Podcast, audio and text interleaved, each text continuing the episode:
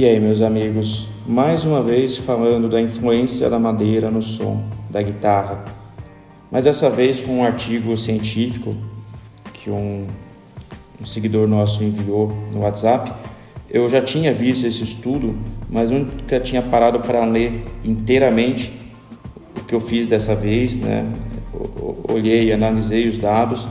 É um estudo, me parece que de 2010 e eu vou deixar o link desse estudo na descrição desse vídeo e eu peço para que vocês, se interessando no assunto, mesmo que seja só para comentar, deem uma lida nesse estudo. São apenas seis páginas e vale muito a pena, porque como é um processo científico, tem tudo lá detalhado. Eu vou falar um pouquinho a respeito, mas ah, os detalhes mesmo vou deixar lá no, no artigo, porque foram feitos por cientistas mesmo, né? Se não todos, tem gente aqui, por exemplo, o estudo é do Rodrigo Matheus Pereira, em, em colaboração com mais outras pessoas, e olha só, envolveu o curso de tecnologia em loteria da Universidade Federal do Paraná, é, tem faculdades integradas espírita, FIES do Paraná, Centro Universitário Campos de Andrade, também do Paraná, e Departamento de Física da Universidade Federal do Paraná. Então você vê que envolveu muita gente, mas o, o coordenador aqui é o Rodrigo Matheus Pereira, que é justamente do curso de Tecnologia em Loteria.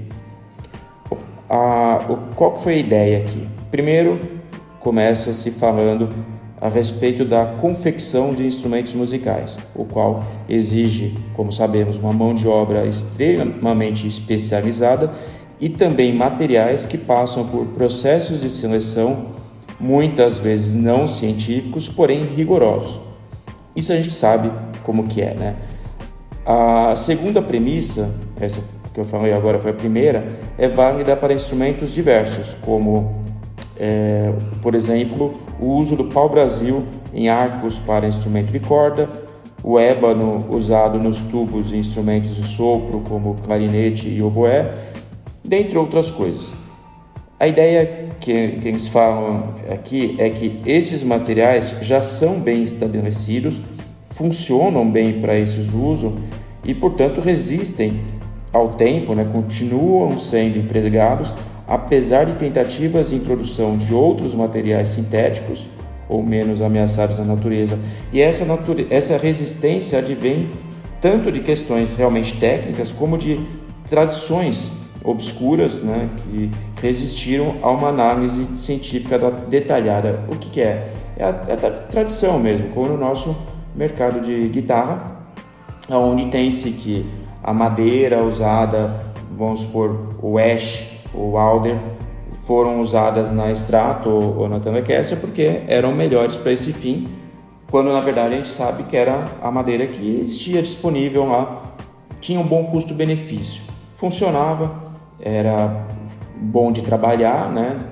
E não foram escolhidas por suas propriedades timbrísticas, e sim por essas outras, é, disponibilidade e custo-benefício e, a, e, e por ser melhor para trabalhar.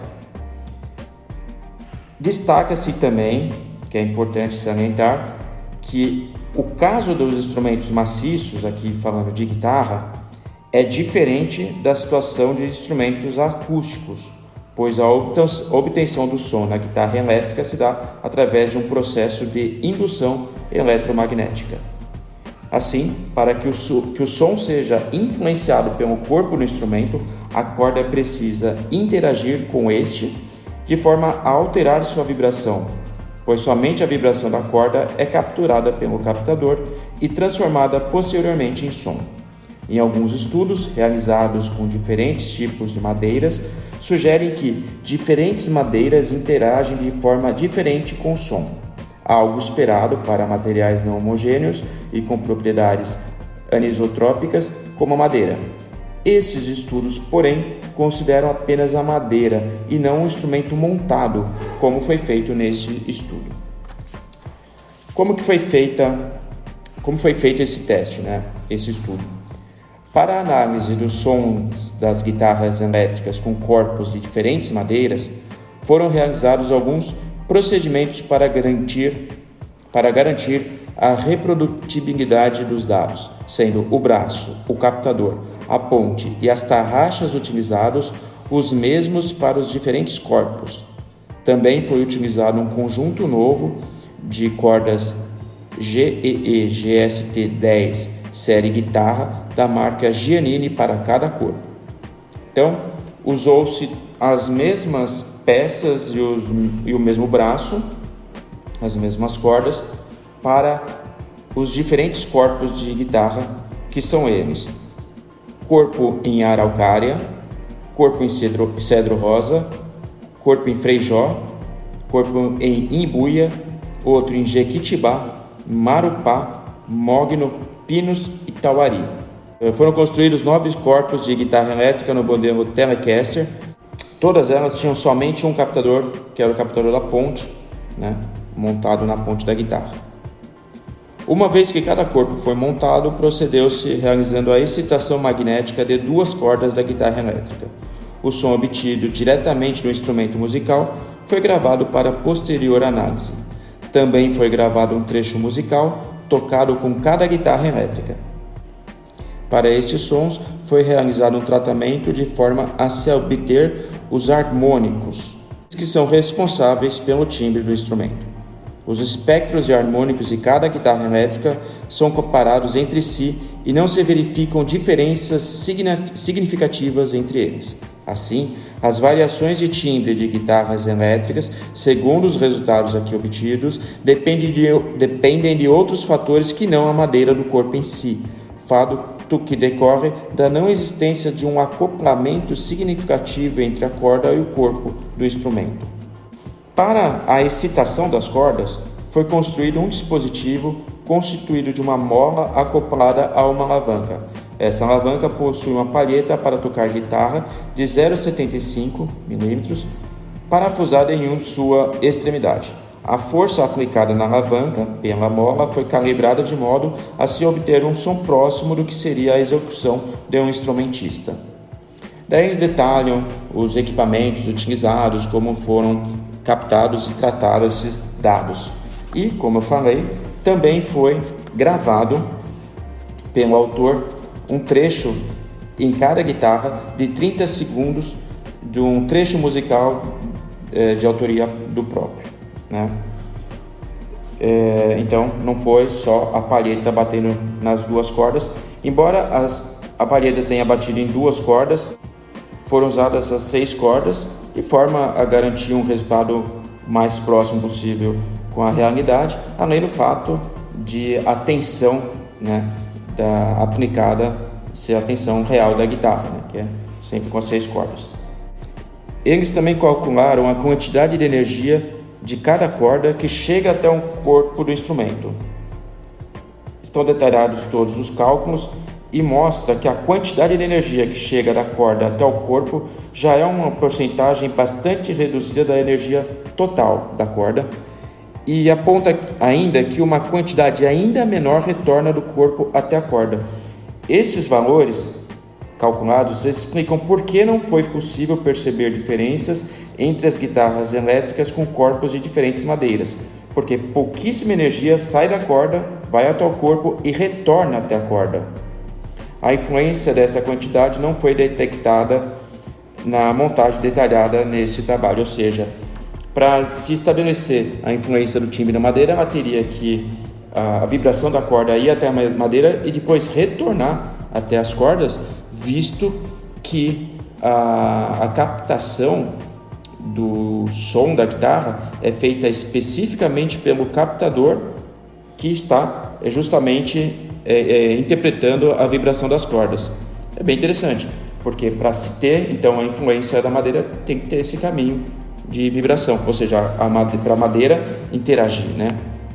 A conclusão do estudo.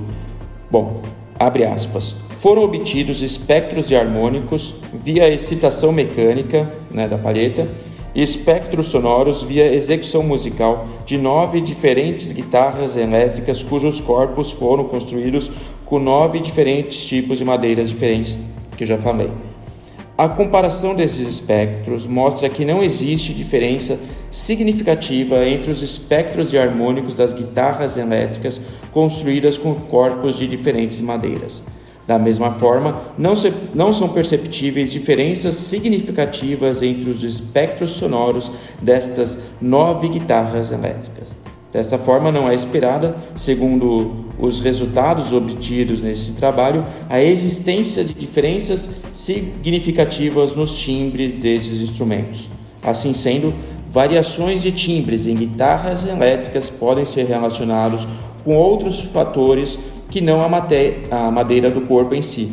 Por exemplo, tipo de corda utilizado, tipo de captador utilizado, etc. Nesse estudo não foram consideradas outras propriedades como resistência mecânica, peso e anatomicidade, os quais são fatores de relevância para o instrumento musical de cada unidade e que seja cômodo para o instrumentista, mas que, obviamente, e como foi apresentado, não influenciam no som da guitarra. Bom, gente, isso aqui é um estudo científico, como eu falei, os dados estão aqui na descrição. Por favor, deem uma olhada antes de comentar, é importante isso. E, enfim, deixe aqui os seus comentários, eu quero saber a opinião de vocês sobre isso, mas, mais uma vez, leiam o estudo antes de comentar, para que vocês vejam exatamente se de repente ficou alguma dúvida no que eu falei, eu não li o, o estudo inteiro aqui para vocês, né? Aí fica melhor para vocês poderem analisar, tirar suas conclusões então comentar. Beleza, pessoal? Valeu, até a próxima e por favor não deixem de se inscrever no canal. Valeu.